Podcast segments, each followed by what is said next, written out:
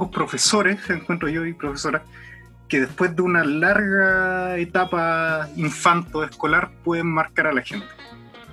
Yo creo que eh, la señorita aquí presente es de esas personas que yo estando ya grande eh, tocó algo en mí como que dijeron, ya sabes que tengo que tengo que seguir relacionándome con ella, porque hay mucho que aprender y es una persona que yo admiro mucho y que no sé cómo se transformó en una suerte de amiga intelectual. Algo pasó ahí.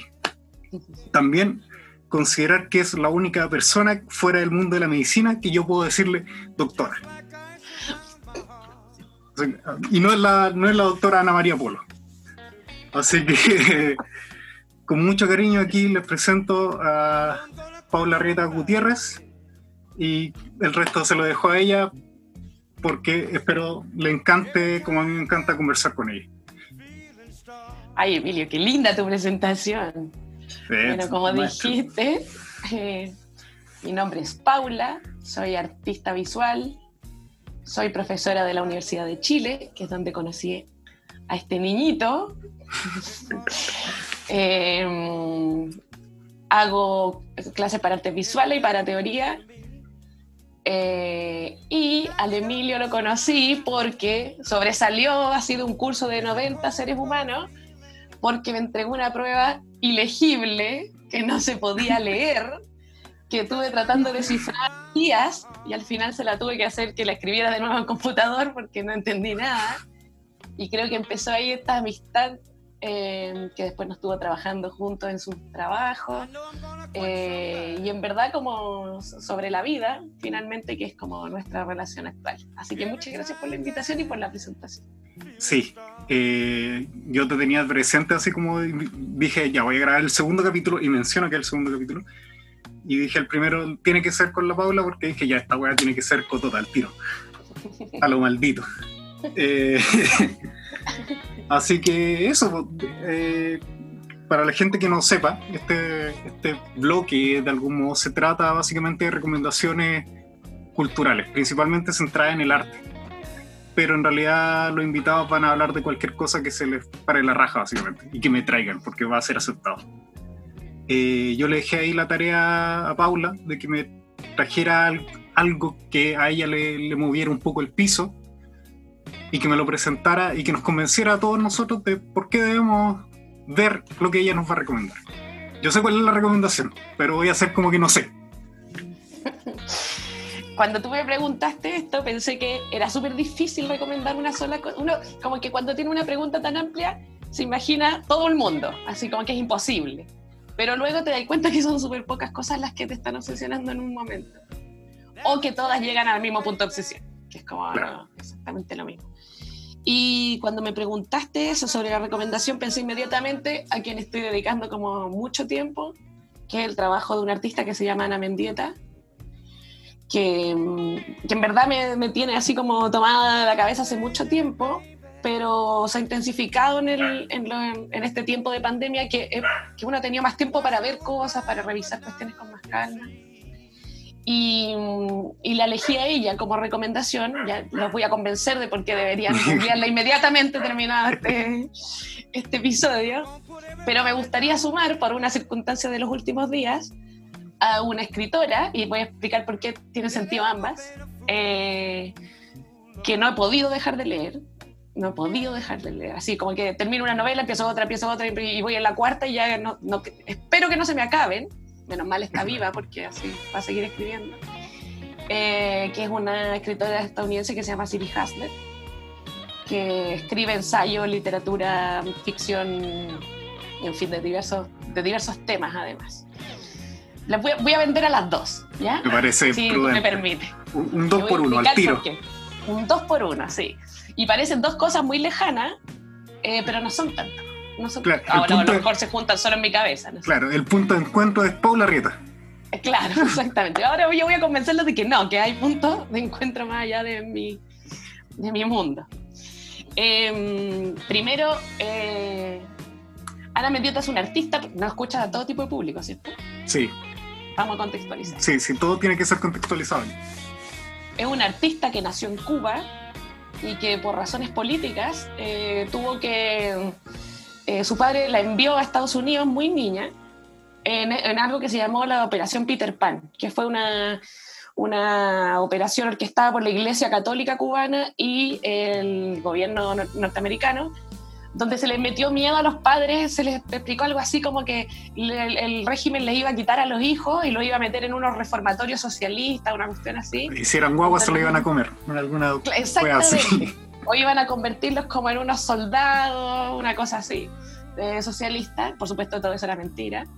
Y muchos padres se asustaron mucho y los mandaron a Estados Unidos solos.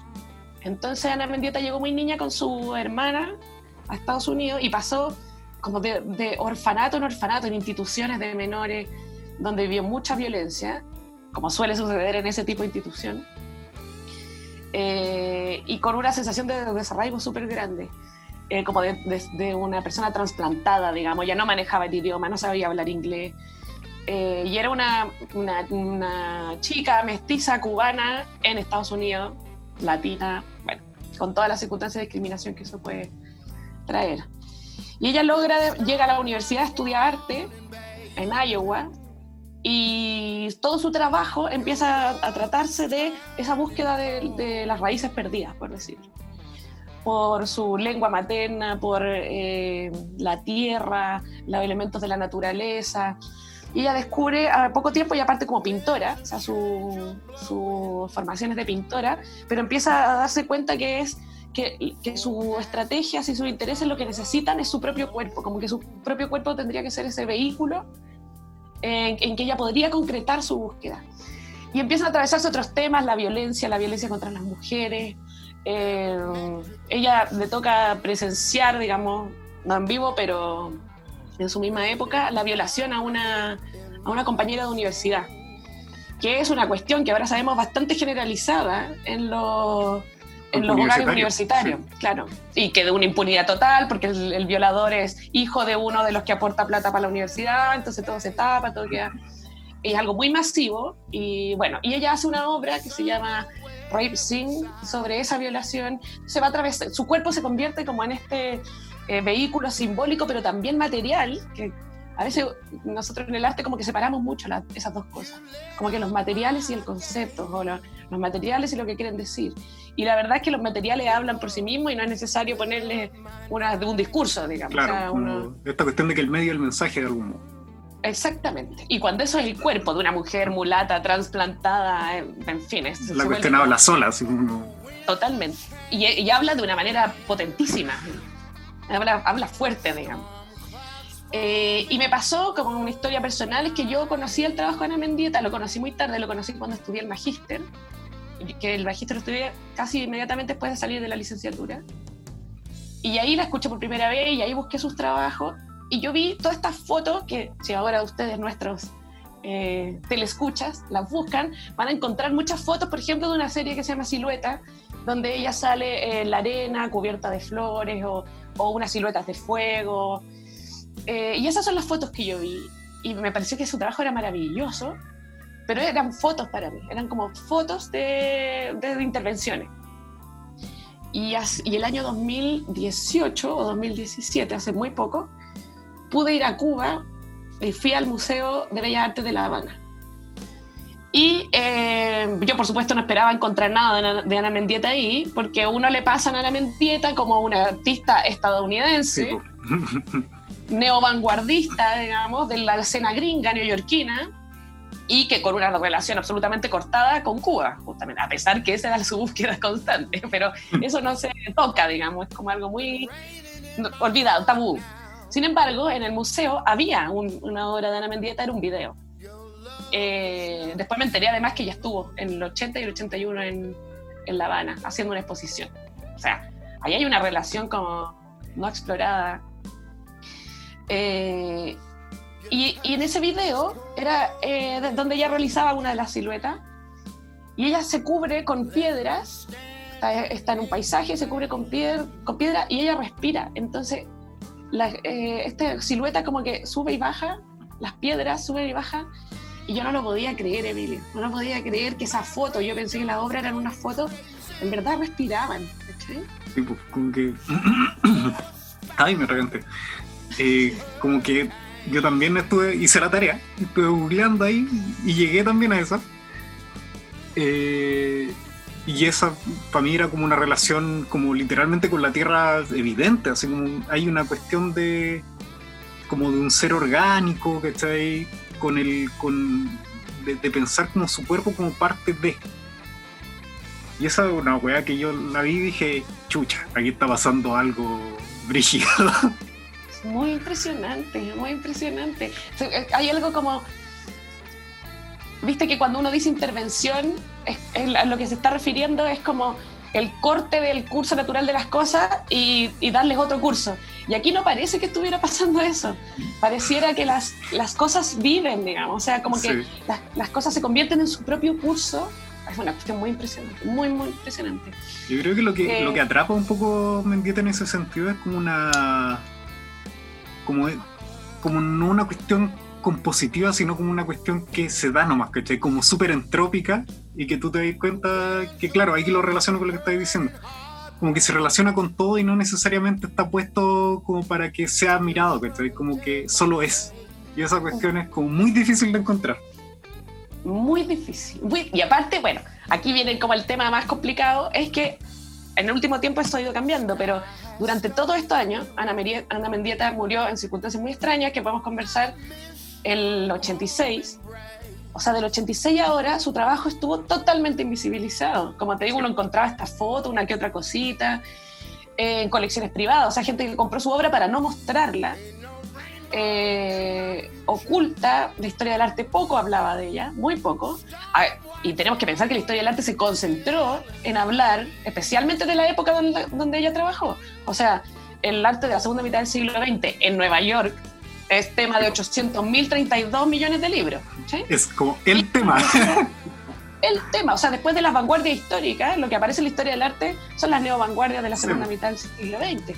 Y escuchamos hablar de minimalistas, artistas conceptuales, de, bueno, de, todos los desplazamientos que tiene la escultura, el video, la performance, y hablamos de 800.000 nombres y ella no aparecía en ninguna de esas listas oficiales, digamos, de la historia del arte. Eh, y, entonces la pregunta es como por cómo un trabajo así ha quedado. El land art ya existía, o sea, tampoco es que, hay, que sea, oh, qué raro, inclasificable, no sabemos si es arte. Ya la gente había encontrado esa clasificación, digamos. La performance ya existía, entonces como que es muy extraño que no aparezca en ninguna de esas, de esas ni siquiera como desplazamiento de la escultura, ella decía que lo que hacían eran esculturas. esculturas yo creo que hay derechamente hay como una intención política evidente en, no mostrar esas cuestiones. También yo creo que lo que tú decís es súper importante mencionar como las la circunstancias en la que muere Ana Mendieta. Y con quién más encima se relaciona, ¿cachai? Y que de algún modo también es como súper más conocido, Por los medios que, que ella. ¿Sabes qué? Estaba pensando que eso que vamos a contar, ¿eh? porque ya deben estar todos metidos con esta historia. El cagüín, el eh, cagüín, este es nuevo, te, tengo una papita. tiene mucho que ver con lo que dice Linda Nochlin en el libro del ¿Por qué no han existido grandes mujeres artistas? O sea, ella casi que se adelanta a todas estas preguntas, que es un libro de los 70, y un ensayo de los 70, y ella dice, no, podemos mirar los casos, tenemos que mirar los contextos y las instituciones que construyen la invisibilización de las artistas mujeres, los contextos universitarios, los museos, qué sé yo. Y lo que decís tú es súper importante porque em, lo que, hay, un caso particular que es las circunstancias de su muerte y lo que pasó después, con quienes, quienes se vieron involucrados en estas circunstancias, pero está esta institucionalidad del arte que eh, decide apoyar una no, una versión, sino que un sistema por sobre la obra de una mujer, digamos. Lo que pasó es que eh, Ana Mendieta se emparejó con, uno de los próceres del arte minimalista, uno de los artistas más famosos, importantes del momento hasta ahora, eh, que se llama Carl André. Y en ese momento la escena neoyorquina estaba ebulliendo de arte y de cosas nuevas y experimentalidad cayó en esta como ciutiquería máxima.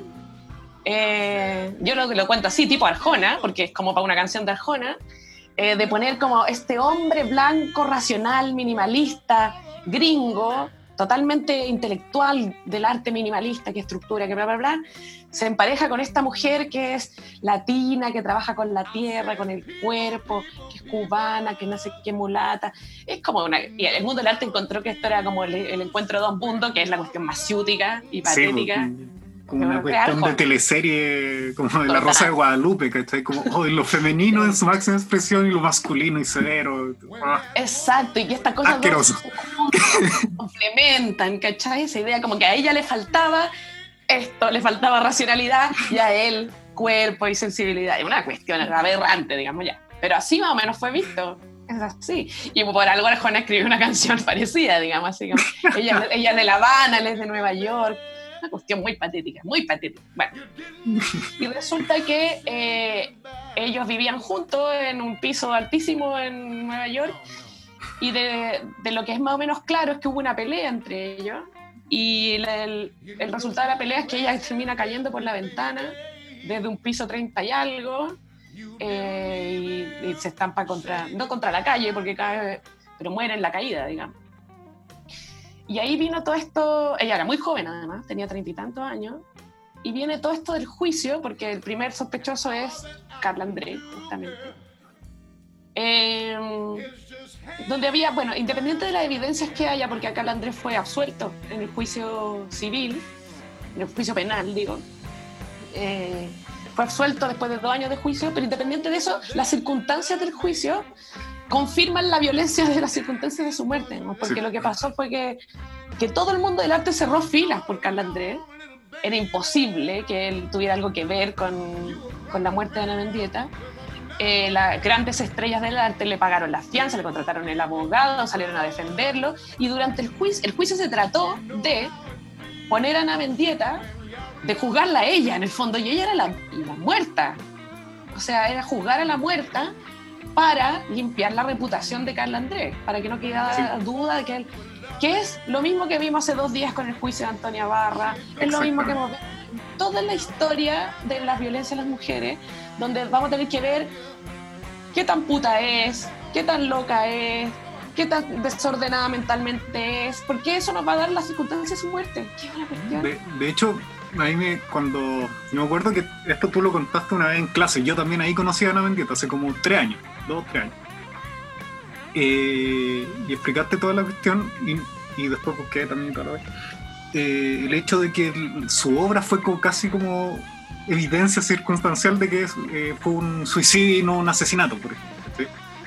Claro, Entonces son cuestiones que... para mí me parecen ridículas, porque me, imagino, me acuerdo inmediatamente, no sé, pues, del juicio que le hacen como por no ir al, no llorar a la mamá del buen del, del extranjero, ¿cachai? una hueá que tú dices, pero ¿cómo, cómo pasó esta hueá? Tal cual, tal cual. Y porque lo que pasó es que la defensa de Carl André trató de poner su como un suicidio, o sea que ella se había tirado de la ventana, porque era una cosa muy rebuscada, además, como, como que su obra, como eran siluetas, como que el suicidio era la obra final, como que era la búsqueda final de su obra, hacer una silueta en el piso, una cuestión. Macabra, así como macabra, macabra. Bueno, y además que decían que ella hacía magia negra, cuando en verdad lo que ella buscaba sus raíces cubanas y lo que se hace en Cuba es santería, que es una, una, mixtura cultural exquisita de una, de una cultura muy densa y multidimensional como es la cubana, que tiene influencia negra, española, católica, en fin, de todo tipo. Eh, y pasa esto que es que un, hombre, yo una vez lo escuché en una conferencia a, Tracy Emin, dice, no sé por qué la gente piensa que cuando se trata de una mujer, la obra es tu vida. o sea, es lo mismo, Ana Mendieta quería terminar como estampada frente al piso y se tiró por la ventana, obvio porque es su obra. Sin embargo, los artistas hombres jamás jamás piensan que su obra está tan mezclada con su vida que les hace perder la, la idea de la realidad y se confunden qué es obra, qué es vida. O sea, todo el mundo entiende que un artista está en su taller o donde sea que trabaje, generando algo desde su intelecto, desde su... En cambio, una mujer no, como que es una persona descontrolada, digamos. Descontrolada. Me, acordé ahora que dije esto, de por qué a las mujeres no se les quería dejar votar cuando estaban en la sufragista, y era porque podían tener la regla justo los días de la votación. Claro. lunáticas. Claro, todas las mujeres tienen la regla y podrían votar cualquier cosa. ¿sí? En masa. Todas con la regla y todas votando así, ah, poniendo una, la línea donde sea. Como aberrante. Es lo mismo, es como una mujer es tan emocional que no sabe, no, no, entiende los límites entre su vida y la obra, entre, imagínate, no entendiéramos los límites entre las cosas. Bueno, eso, entonces toda esta historia frente a... Y bueno, y después pasa la tercera parte de la violencia, que es que Carla André tiene retrospectivas anuales en los centros más importantes de arte. Su trabajo se ha mostrado infinitamente hasta el año pasado, hasta el año antepasado, hasta este año. Vamos a tener todos los años retrospectivas de Carla André como si nada. Y Ana Mendieta desaparecida, desaparecida, triplemente desaparecida, podríamos decir, como desaparecida en el momento de su muerte, desaparecida en el momento del juicio y desaparecida en su obra. Eh, y es lo que dices tú, o sea, yo creo que ese misterio de su desaparición tiene mucho que ver con quién era la persona involucrada, en cómo se configura el sistema del arte. Eh, y del arte, no especialmente, digamos, del arte, de la ciencia, de la historia, de las instituciones, de la política, de la literatura. O sea, no creo que, especialmente, que el arte sea especialmente macabro en ese sentido. Em, entonces, eh, creo que hay una, y por eso yo creo que me tiene muy obsesionada, estoy trabajando en un archivo de Ana Mendieta, primero porque hay muy pocas cosas en español, la mayoría de las cosas están en inglés. Eh, y es muy difícil llegar, uno pone Ana Mendieta y lo que te va a aparecer en español es como esto que te cuento del juicio, es como Carla André y qué sé yo. Entonces estoy tratando de hacer un archivo en español que, eh, que además era su lengua materna. Hay que, hay que acordarse de eso, digamos. En español, sobre su obra, exacto, sobre su obra, sobre, hay poquitas entrevistas, pero hay algunas. Entonces estoy haciendo como un archivo bien orgánico, personal, para que quede disponible. Estaba pensando primero disponible para mis estudiantes, que, que uno habla de estas cosas y los tiene a buscar y, se encuentra muy poco. Eh, pero que ojalá vaya creciendo y que se pueda, pueda hacer colaborativo. Eh, y se, le, puse así, archivo, le puse así como buscando a Ana Mendieta, que sería como el presente, digamos, el presente de una acción en presente, buscando a Ana Mendieta. Y bueno, supongo que, la, que todos van a ir a googlear ahora, espero, ¿no? Ojalá. Ojalá yo, porque yo de verdad, yo aquí como una observación no solo de Ana Mendieta, sino como el trabajo de artistas conceptuales en general. Yo, puta, la gente no cacha mucho, tú sí, obviamente, pero yo tenía un rollo con que a mí no me gustaba el, arte conceptual en general hasta que vi ciertas obras y tiene que ver, eh, el que no me gustara tenía que ver con esta como hiper mega racionalidad fingida, porque eso es una racionalidad fingida, fría y que no dispara por ninguna parte del mundo como de la nueva vanguardia y que está dominado por hombres, ¿cachai? Yo aquí no me voy a pintar así como de, hoy el feminista que se pinta la uña y usa short con calza, pero sí hay una forma distinta, por lo menos, de las mujeres en esa escena, de hacer arte, de no separar esta cuestión de lo racional del, sentir, porque no van separados, porque somos seres pensantes y orgánicos y que tenemos emociones, entonces pasan las dos cosas al mismo tiempo. Entonces, de algún modo, la, la observación que hago es que, no sé, pues, con, por ejemplo, con el minimal, yo encuentro que es un arte que envejece súper mal, así, de lleno pero no sé, si pensáis la obra de Ana Mendieta como que no como, como, que no envejece mal, ¿cachai? Como que hay algo que tú decís, ¿sabes qué pasan cosas y siguen pasando cosas? Lo mismo con, con la Tracy Emin, ¿cachai? Que tú decís, esta cuestión la hizo hace quizá cuánto rato y, sigue y sigue y sigue. Eh, con la Sophie Cale, ¿cachai? Que me, acuerdo que fue la, con la artista que yo quedé así como, oh, chucha, qué peinado. Que me la mostraste tú, de hecho, también en su momento. Entonces, yo creo que hay que hacer eh, la recuperación como del, del artista mujeres, no solamente tiene que ver con una cuestión de decir, ¿sabéis que le debemos la mano porque, por último, por equidad de género, sino por una cuestión de que hay muchas artistas que son buenas y que están perdidas, y que tú decís, no sé, tenemos a los referentes funetas, ¿cachai? De toda la vida y nadie se los cuestiona y tenemos a otros referentes, Que son igual de potentes, y más vigentes y algunas que siguen vivas, ¿cachai? Y siguen haciendo cosas. ¿Sabéis que es importante lo que decir? Porque está esta cuestión de la cuota de género, que es, voy a cerrar la puerta con el abrió el gato, espérame. Em, de alguna manera es una primera medida media necesaria, porque, porque nadie va a abrir va a abrir espacio porque sí. O sea, como que hay que obligar a la apertura de esos espacios. Pero eh, hay una cuestión más importante que el cupo, que es, que es lo que dices tú, que es que si hay un área del conocimiento, cualquiera, del arte, entre ellas, que olvida a la mitad de la población del mundo en su desarrollo, entonces es una mentira. ¿sí? y el conocimiento no puede estar basado en una mentira. O sea, va contra sus propios principios. ¿sí? Eh, o, una, o una muestra absolutamente cerrada, autojustificada, autogenética. Eh, es, es, un atentado contra la empresa del conocimiento. Claro. Y ojalá fuera así como que negara solamente como la mitad, ¿cachai? Pero no es la mitad, porque los, que, los grandes artistas que conocemos, los que se enseñan, son siempre los mismos hueones cuicos de origen cuico, europeo o americano, americano gringo, derechamente, Entonces, no están los latinos, no están los asiáticos, no están los africanos, no están las mujeres, ¿cachai? Bueno, no están las disidencias, ¿cachai? El problema es extrapolable a todos los, pues. grupos, digamos, eh, de clase, o sea, lo que decís tú es totalmente cierto, de clase, de raza, bueno, la, la, la, trilogía mágica, digamos, de, de, Angela Davis, ¿cachai? Raza, género, clase, como que eh, lo mismo, artista africano. ¿Tuviste en la Universidad de Artistas Africanos? No, más. Y con, con suerte vimos artistas chilenos. Si es que vimos. Diciendo que igual hay un referente muy importante aquí. En la teoría del arte también. O sea, nosotros nos vemos, nuestra escuela es absolutamente europea. Absolutamente europea. Ah, esos son los autores que se leen, esos son los, paradigmas de, de estética que se. En fin, o sea, tenemos que descubrir un mundo nuevo todavía. Descubrir América,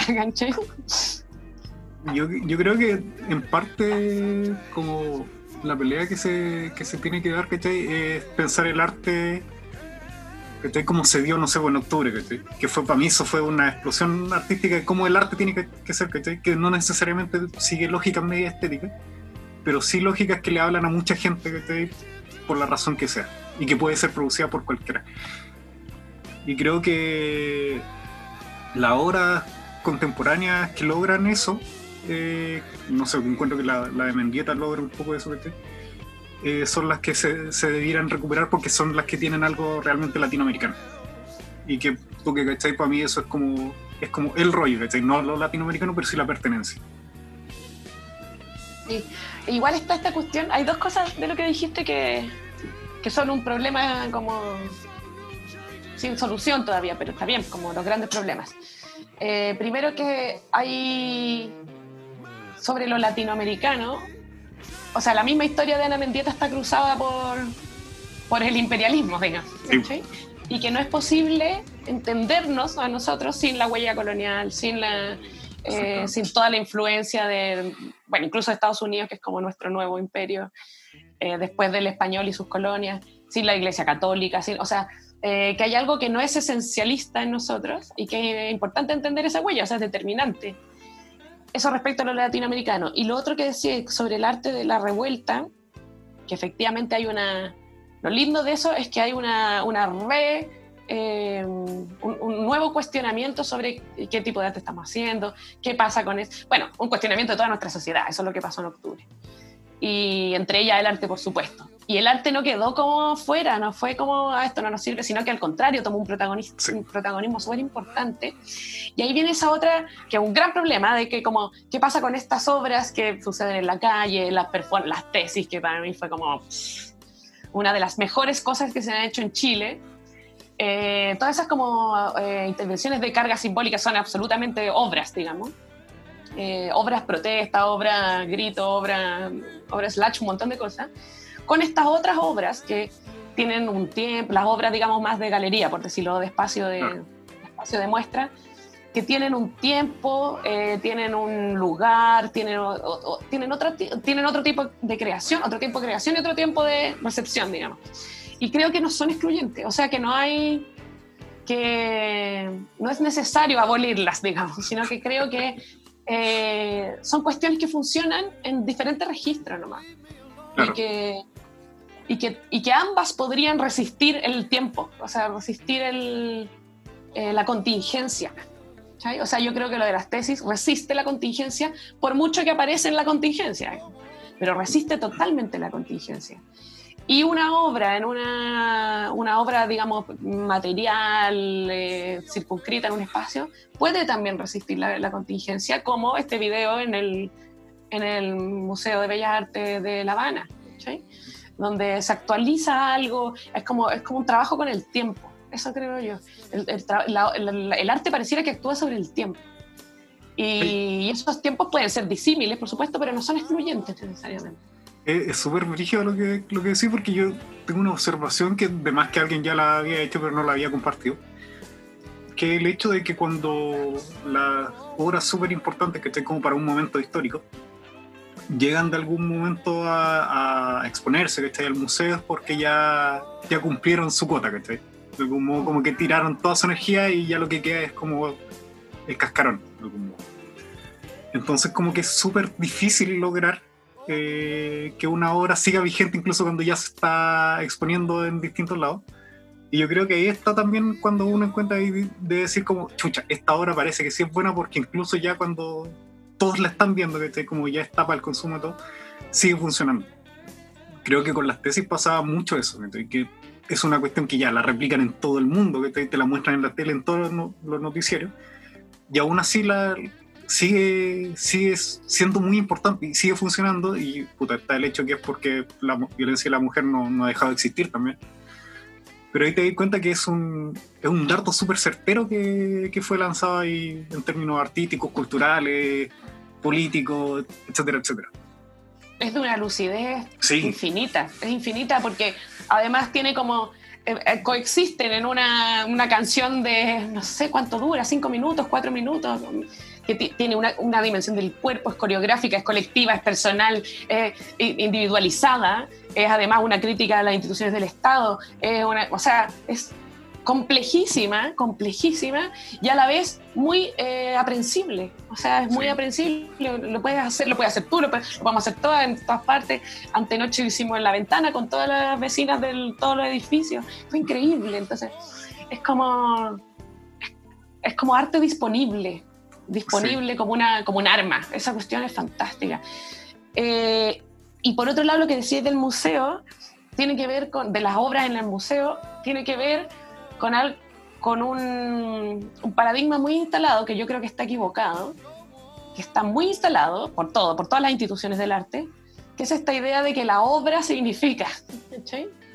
Que, y por eso entonces hay un guía que te dice, bueno, esta obra se trata de o te ponen un textito y te dice esta obra se trata de obra habla, digamos. Y la verdad es que eso no es así nunca. O sea, siempre quien habla es uno, es el espectador. Y el espectador es el que habla la obra. Me acuerdo que hace unos años atrás salió una noticia que los museos le ponían una, como un parlante a la obra. Entonces tú pasabas ahí con el celular y un código QR y la obra te hablaba como, como si fuera una persona. Me hizo no sé quién en el año 25 y quiero representar el no sé cuánto. Bueno, eso es aberrante, porque la obra no hablan, si no hablan, el artista puede hablar, por supuesto, eh, lo que el crítico puede hablar, el espectador puede hablar, no la obra. Entonces, yo creo que lo que tenemos que tratar de hacer para que no pase eso que decís tú, que es que la obra va a morir, es como es su cementerio final, digamos. el nicho. En el, museo. Claro, ahí como ahí le ponen una. Se parece un montón, de hecho, una plaquita con un año de existencia, con un, con un nombrecito, una dedicatoria. Bueno, para evitar que eso sea así, hay que cambiar la forma de, de entender el arte.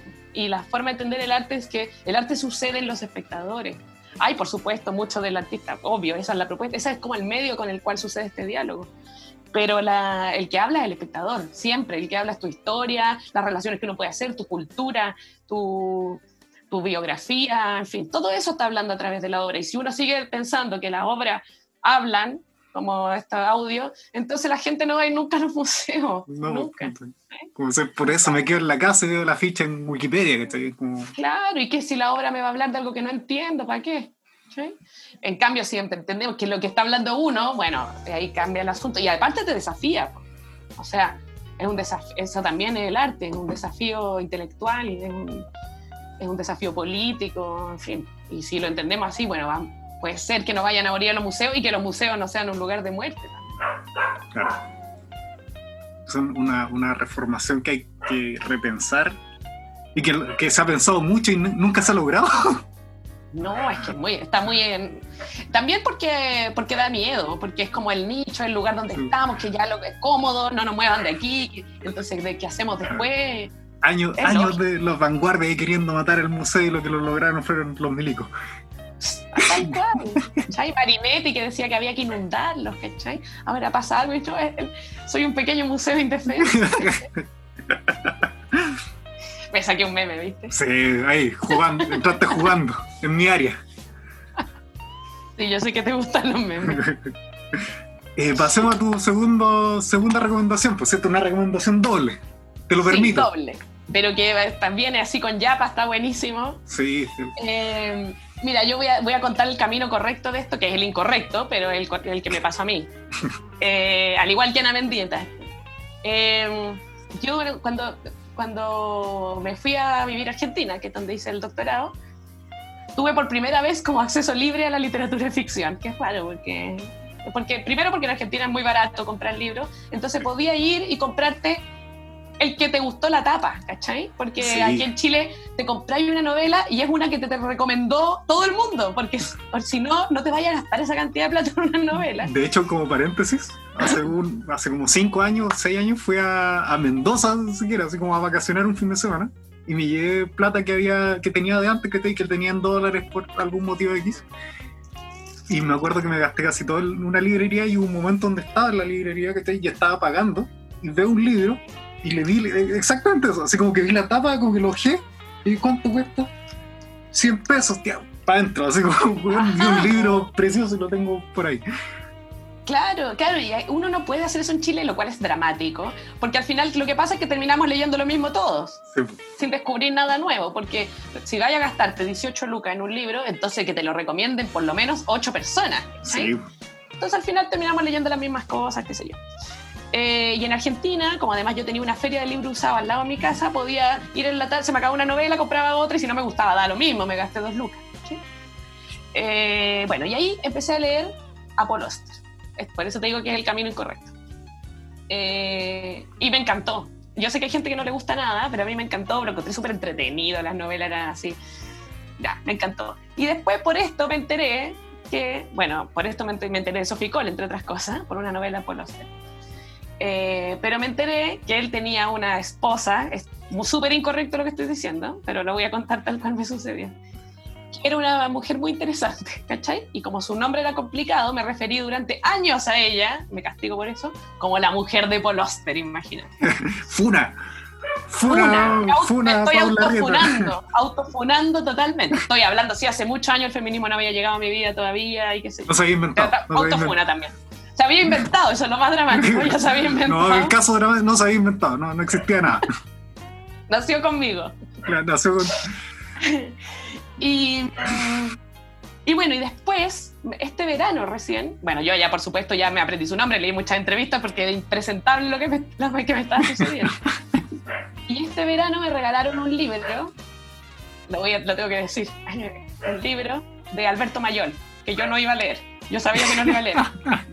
me lo regalaron para mi cumpleaños. Yo estoy de cumpleaños en el verano. Y yo dije, no lo voy a leer. Yo sabía que no lo iba a leer, no me interesaba. Pero venía con ticket de cambio. Entonces, fui y lo cambié.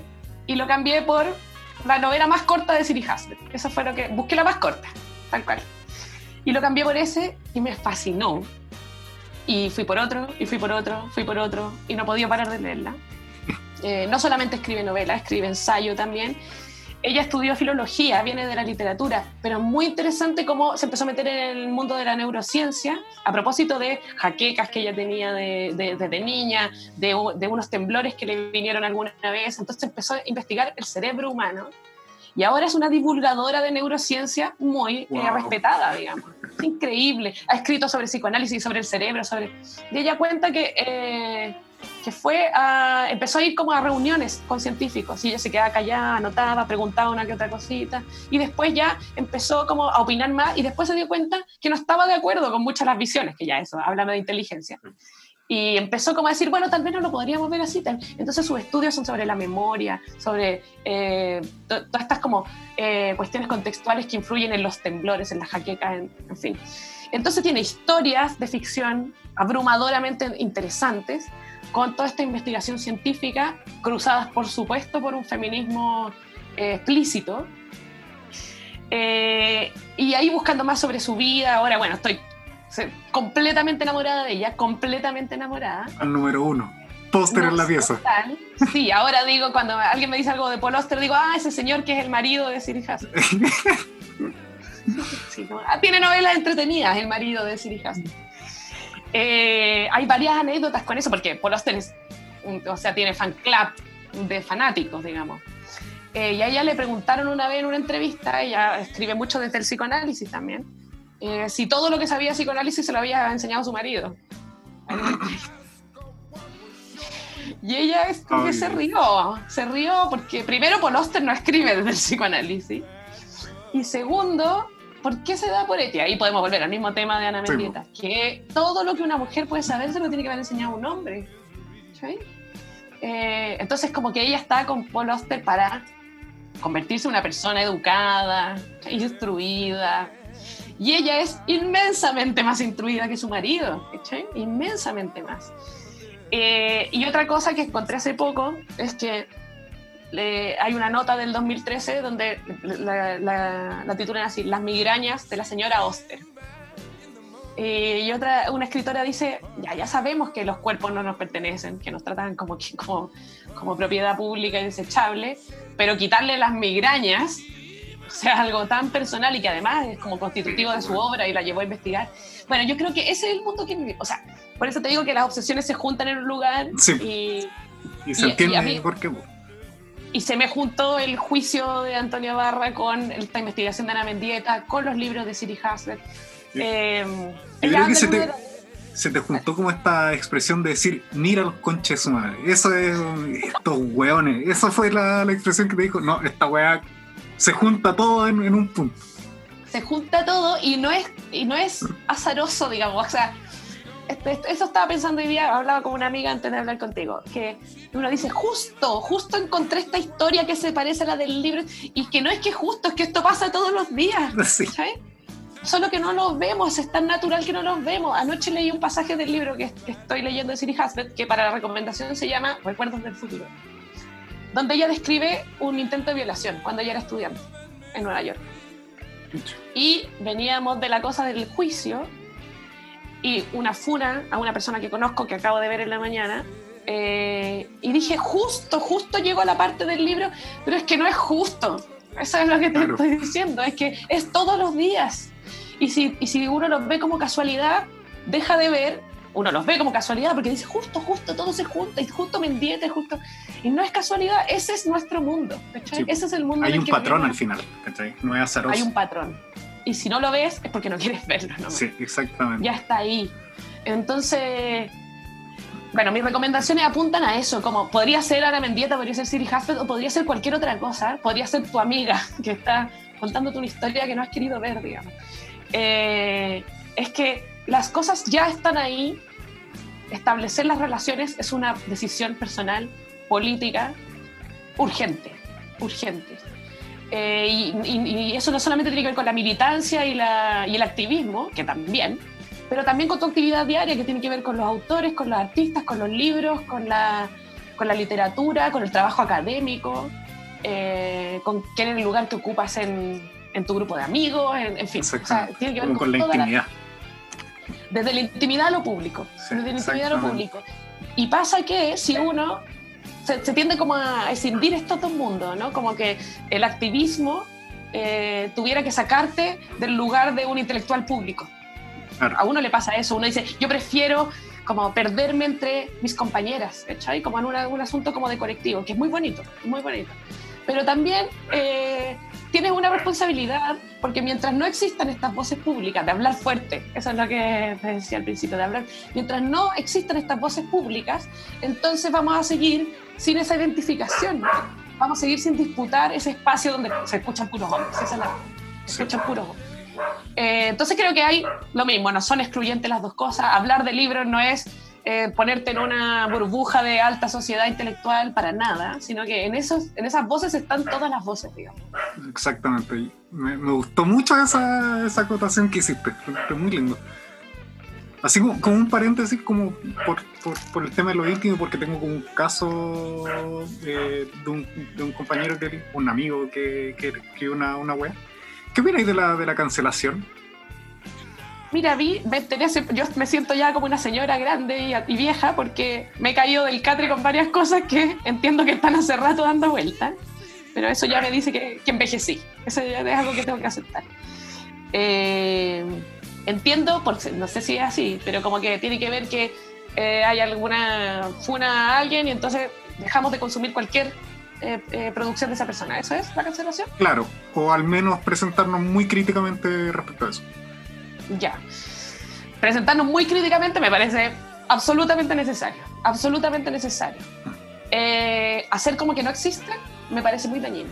O sea, no estaría de acuerdo, por ejemplo, con que se dejara de leer a Neruda, no porque sea un gran poeta, sino que porque justamente es su presencia en el mundo la que nos permite explicar un contexto, ¿cachai?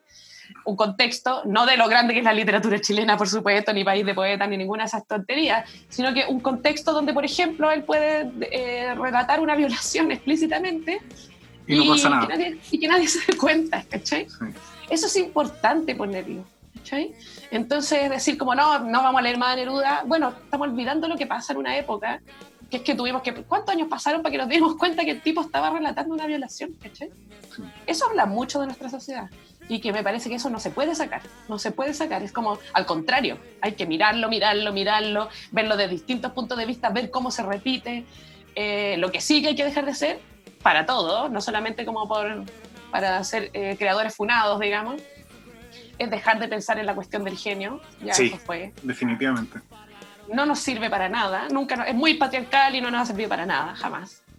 Eh, dejar de pensar en, en, en, los intelectuales iluminados y toda esa cuestión no existe. O sea, hace muy mal para todo, para el desarrollo de la cultura, para el desarrollo del pensamiento. Eh, Así se llama el capítulo de hoy. El genio no existe. Listo, el genio, eh, mira, existe todavía, pero no debería existir. No debería no, existir. El único genio es el de Aladdin. No hay más. Tal cual, el de la lámpara. Es el único. Es, es, que tal cual, porque eso nos, nos, hace generar ficciones, ¿cachai? Sobre el comportamiento humano, sobre la producción de conocimiento. Y las ficciones empiezan a parecerse a los mitos y los mitos empiezan a parecerse a las religiones, ¿cachai? Sí. Y nosotros estamos en lo otro, po, se supone, ¿o no? Que estamos en la otra cuestión, en que, en que nos estamos cuestionando todo, por lo menos, no sé, desde la universidad, desde el arte, desde, desde esas cosas a las que uno se dedica, debería hacer todo lo contrario. Entonces habría que acabar con eso, bien a la cancelación del genio, me parece, como figura, y, y bien a la a ir como ya sacando los velos sobre las cosas, ¿cachai? Sacando los velos sobre Neruda, sobre Woody Allen, sobre, eh, sobre todos estos personajes. O sea, si el tipo habló, habló de nazismo toda su vida, bueno, era un nazi, ¿cachai? Clar, clar, claramente. Así como... Claramente, claramente. Vamos a dejar de leerlo, no, pero no tenemos que olvidarlo, digamos, ¿cachai? Claro. Eso es un dato importante para la causa, ¿cachai? Para el estudio de un personaje. Es importante. Si el tipo era un violador, es importante, ¿cachai? Es importante. Sí. Que me acordaba por lo que te decía, porque tengo un amigo que había escrito una, una cuestión respecto a, a Charlie García, ¿sí? Que decía que puta, muy criticable era, pero él no iba a dejar de consumir su cuestión porque era música que le había llegado toda su vida y toda la cuestión, podía mantenerse crítico, pero al final eh, ponía así, y además que el, el loco es un genio. Y ahí como que... ¡ah! ahí me hizo como... ¡ah! Es que ahí vamos a ver el fin de la discusión, ¿cachai? Sí. O sea, puede, por supuesto, que seguir escuchando a Charlie García, por supuesto, ¿cachai? Obvio que podéis seguir viendo las películas y disfrutarlas incluso, ¿cachai? Eh, ahora, ¿por qué es porque es un genio? no sé, me parece que en algún momento se, te va a volver como una secta, ¿cachai? Alerta de secta, ¿cachai? Sí. O, me, pasó también, no sé si cachaste, que hace como un mes menos hubo como una funa a, a, Darwin por especialista. ya, porque esa weá a mí me dio mucha risa porque, ya, sí, pero ¿quién no era especista en el 1800, 1700, no sé, el año que fuera? Y además porque eh, primero uno no se puede casar con ideas fuera de su tiempo. sí. Sería muy extraño, ¿cachai? O sea, yo me, siento un poco mal por haber dicho de Siri Hasbeth que era la mujer de Paul Oster, pero era lo que yo, con las herramientas que yo tenía en ese momento, me siento peor por otras cosas que hice, más, ¿cachai? Eh, uno no puede ir por sobre su tiempo, pero debería tratar de abrir la cabeza lo más posible, eso sí, eso sí. Y creo que lo importante es estar ahí para darse cuenta, ¿cachai? Como ayer justo eh, grabábamos con la Danae para su podcast. Eh, y la Danae hablaba de cuando un profesor, bueno, hablamos de ese poder asimétrico infinito del profesor y los estudiantes, y cuando un profesor dice algo como que te pincha la burbuja y que, oh, decís como, se me acaba de caer, ¿cachai? Y bueno, yo pienso que es muy probable que los profesores cometamos errores, ¿cachai? Y no unos, varios, ¿cachai? Y que lo único que podemos hacer es estar ahí para repararlo, ¿cachai? Es como que si alguna vez dijiste algo que hirió a alguien, que violentó a alguien, eh, tenía, era tu herramienta, siempre son limitadas, ¿cachai? Porque uno es sujeto de su tiempo, nada más. Eh, y tiene que ver con la idea del genio, ¿cachai? Nadie es un iluminado para ver el futuro y que vamos a ver, que no sé qué. Eh, pero tenéis que estar ahí dispuesto a reparar, pues, ¿cachai? Reparar lo más posible. Y eso es lo mismo que con Neruda, un dato del contexto, ¿cachai? Ojalá pudiéramos ver más allá y tener una idea de la justicia impecable, pero, pero es muy difícil, es muy, muy difícil. Más bien hay que asumir, asumirnos eh, en desarrollo constante, creo. Mientras no podamos viajar al pasado y pegarle un combo, ser crítico. Ser crítico es lo mejor que podemos hacer. Sí, sería, fantástico poder hacerlo, ¿cachai? Pero yo no voy a justificar las tonterías que hice con, con eso, ¿cachai? Tengo que tratar de, repararlo, actualizarlo, ¿cachai? actualizarlo a algo que, que, sea más coherente con quien soy ahora, con lo que pienso ahora. O sea, por eso te digo, haber dicho que, el, que, el, que la mujer de Paul Oster no es nada al lado con otras cosas que hice, ¿cachai? Cosas que pensé, que dije, eh, en fin, ¿cachai? Que bueno, tenéis que ir revisándolas, ¿cachai? Revisándolas cada vez. Me acordé cuando te conté que había eh, citado accidentalmente al Ku Klux Klan. Eh, infinitamente peor. bueno, y con esto el feminismo, que es, es como, o sea, tenéis que revisar tu historia, ¿cachai? Y vaya a darte cuenta de un montón de cosas terribles, ¿cachai? es muy doloroso por eso, o sea, por eso es como un camino sin retorno, porque, porque el descubrimiento de cosas es muy doloroso. Yo tengo puntualmente una, como de, más allá de las personales, de una amiga que me contó una historia y yo no la pesqué. ¿cachai? Porque no la entendí. En ese momento que me la contó yo no la entendí. Y dije lo que, lo que se acostumbra a decir como, uh, la, caña moral, ¿cachai? La media caña moral. Y ahora, después, lo, lo, entendí, ya, yo ya tenía la herramienta y dije, esto fue una, una violación, ¿cachai? Y en ese momento, hace 15 años atrás, yo no tenía las herramientas para verlo así, ¿cachai? Eso me pesa mucho más, ¿cachai? Y lo que puedo hacer, y que fue lo que hice, es ir donde esta amiga y decirle, loca, ¿cachai? Lo siento tanto, ¿cachai? Lo siento tanto, yo no, no pude saberlo en ese momento, ¿cachai? Ahora sí puedo saberlo, ¿cachai? Así que cuéntamelo de nuevo, por favor, ¿cachai? De hecho, me acuerdo de una observación que no me acuerdo a quién Cresta se la escuché. Eh, y que, se, que criticaba un poco como a, a todos los, los cabros hombres que están haciendo como ciertas revisiones, ¿cachai? y que decía, y todos estos cabros son como súper culposos y como que siempre, siempre justo ellos los más progres, ¿cachai? Tienen, eh, fueron parte de algún grado de violencia y toda la weá y, y nosotros, ¿cachai? Hombres no. Y es como, obvio, que lo que decís tú, revisar para atrás, es encontrarse con esos momentos que tú decís, chucha, quizá no debería haber dicho eso. Chucha, quizá debería pedir perdón, chucha, chucha la anduve cagando. y quisiera borrarlo, por supuesto. Ahora, hay niveles y niveles, claro. Sí, pues, una cosa es, no sé, porque en el, caso de, los hombres, sobre todo cuando eres adolescente, son las weas que decís, a menos que caigáis en weas más graves como violación o abuso, derechamente. Pero siempre tiene que ver con esta complicidad de, de los compañeros, de ser hombre, de que, oh, y tal mina y tal, y como, no, ¿sabes? Eso no, no, no correspondía, nunca correspondió y nunca se sintió bien tampoco. Sí.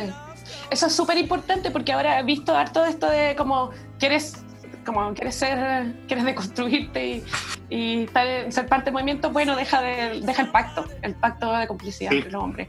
Que me parece que es, o sea, es, es muy interesante pensar porque está a la mano, no es algo como que te exija ser un héroe, que es parecido a lo del genio, ¿cachai? Sino que solo cortar con una cotidianidad tóxica, ¿cachai? Eh, en fin, como que, que el feminismo es poderoso por eso, ¿cachai? Porque tiene eh, estas herramientas, herramientas para, para poder construir una cuestión un poco más decente. Sí, sí.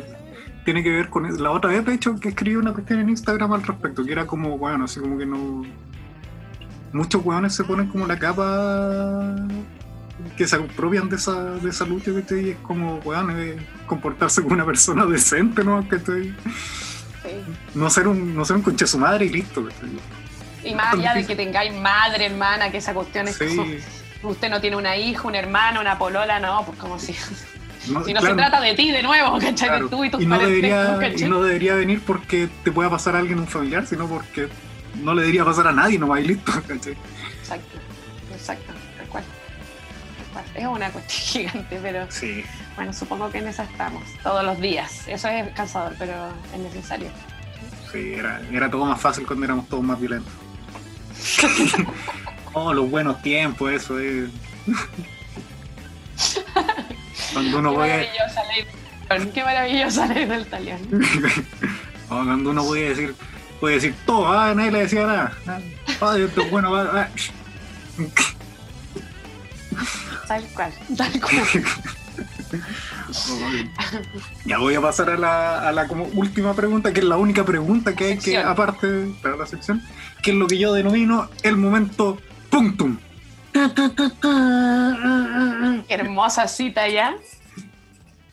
Y aquí vamos a explicar de nuevo lo que es el, el punctum, que es esta cuestión que define, muy someramente, que es esta cuestión que define Bartes como ese pinchazo, él lo define en la fotografía, eh, que, te, que te llega en la fibra, que lo más subjetivo de, de tu persona y te toca y te conmueve.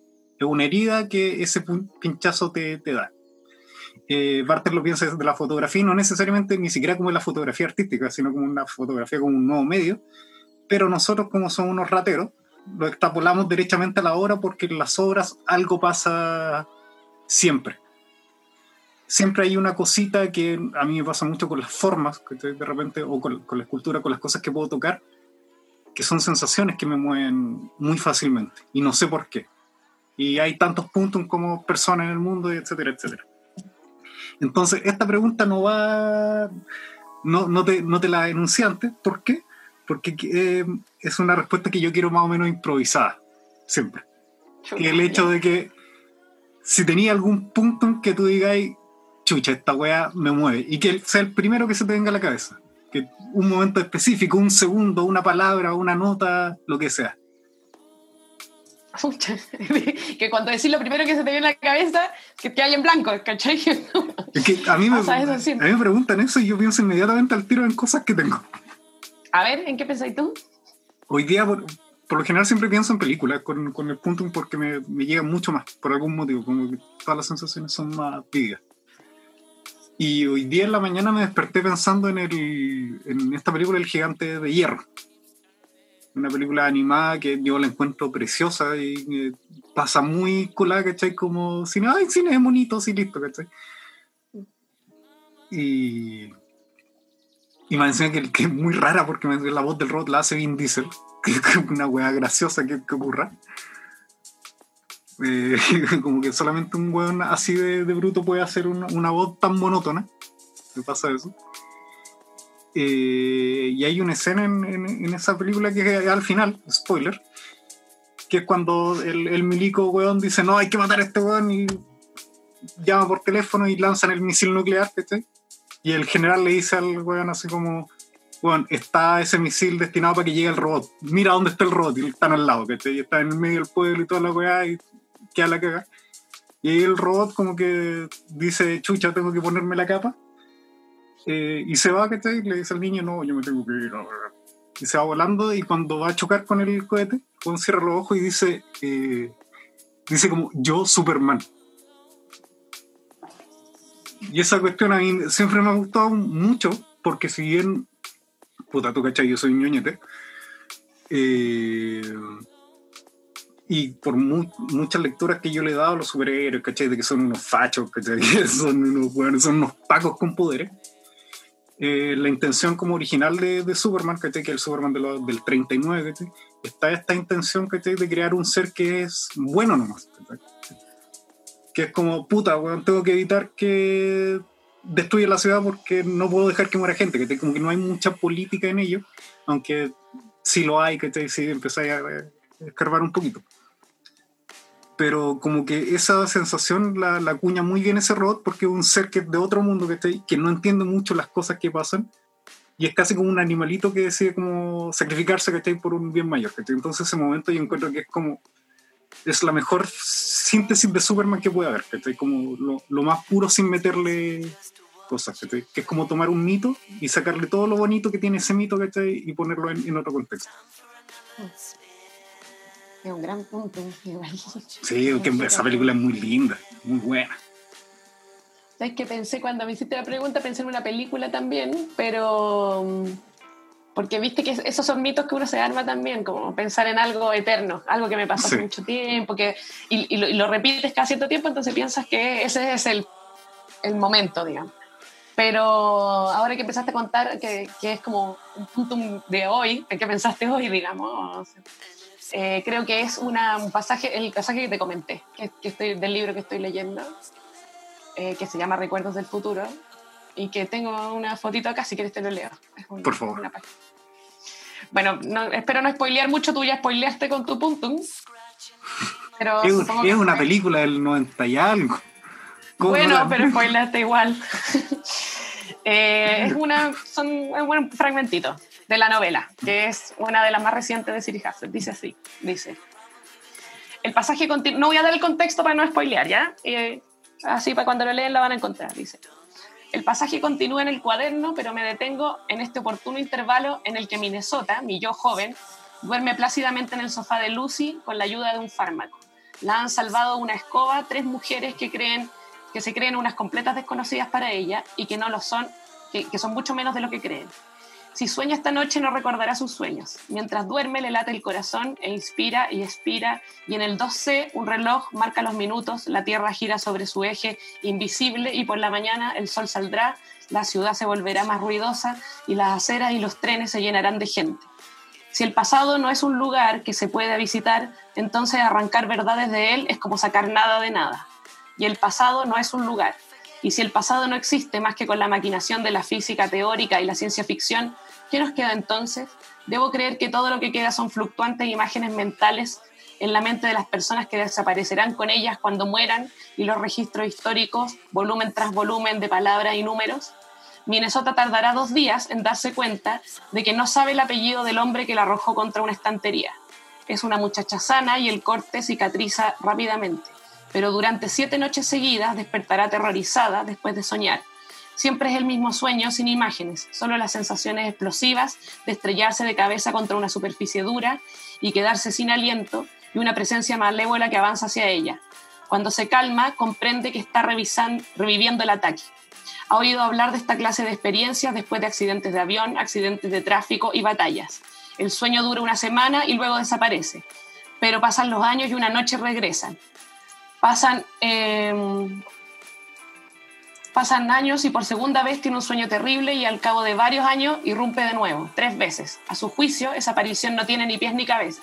El significado del fantasma reside en lo que ella no puede saber. Está enterrado en las verdades calladas de su cuerpo que no tienen a nadie que las pronuncie. Les contaré yo ahora lo mejor que pueda. Haré lo que pueda, escribió hace 38 años. Pero no voy a mentir, el recuerdo me duele, me duele ahora, y así como es, el pasado, así es como el pasado se mantiene vivo. No es un lugar sino un movimiento, del entonces a la hora. La violencia de esa noche y el sonido de una voz que repite y una y otra vez, por favor, no, resuenan en y a través y a lo largo del tiempo. Y no solo mi tiempo, se fusiona y se mezcla con otros tiempos, nuestros tiempos. La violencia se despertó en mí antes de ver por primera vez a Jeffrey y está aquí mientras escribo en el cuarto de huéspedes a solo unos pasos de donde duerme mi madre. Ella siempre duerme hasta media mañana. Una y otra vez me he preguntado por qué él no me oyó, por qué parecía una persona de otra historia, por qué su historia sofocó la mía. Una y otra vez he hablado y no me han oído. Una y otra vez me han visto sin verme. La veo ante el viejo escritorio en el pequeño dormitorio del 2B. Ella escribe, yo escribo. Hay un cuchillo y una llave. Hay una señora que me pone agua a hervir. Abre el libro y el hechizo aprende. Hay una historia que compartir. Wow, está, está heavy metal eso. Muy potente. Muy recomendada. Muy, sí. Muy. Sí, está buenísimo eso. Ese es mi punto de hoy. El, el punto de hoy. Está, está bueno, está, está potentísimo. Después tú puedes poner fotos de las recomendaciones para que la gente llegue a la. Claro. Estaría bueno eso. Te, te, lo voy a expropiar. ya, con esto yo creo que vamos cerrando la grabación. Ahí no sé, comentaba unas cositas off the record. Pero lo dejamos hasta aquí. Nos pasamos de los 40 minutos. Porque se llama así, porque el Zoom, pero el Zoom se niega a cortarme la, la, la wea de los 40 minutos por, por, una maravillosa razón. Así que eso. Eh, gracias por haber aceptado la, la, invitación. Estuvo entretenida, muy entretenida la conversación. Muy entretenida, gracias a ti, Emilio. Eh, me quería hacer un café y se me olvidó porque me puso a hacer otra tontera, pero me voy a hacer un café apenas termine. Y eso, palabra al cierre. No, muchas gracias, también lo pasé súper bien, todo súper lindo. Espero que tu, que tu programa se masifique.